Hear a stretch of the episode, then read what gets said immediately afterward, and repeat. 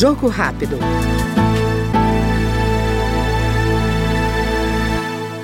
A Comissão de Minas e Energia aprovou o projeto que torna obrigatória a sinalização nas torres de transmissão de energia que ficam perto de pistas de pouso e de decolagens no país.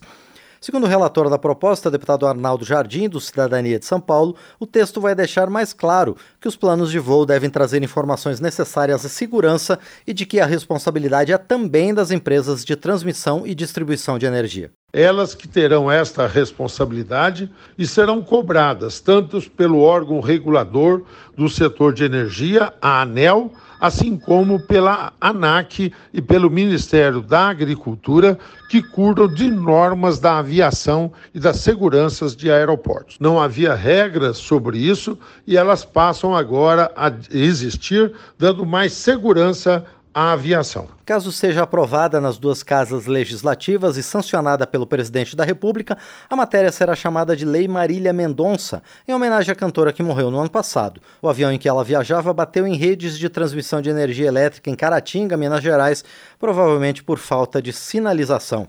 Este foi, no Jogo Rápido, o deputado Arnaldo Jardim, do Cidadania Paulista. Jogo Rápido.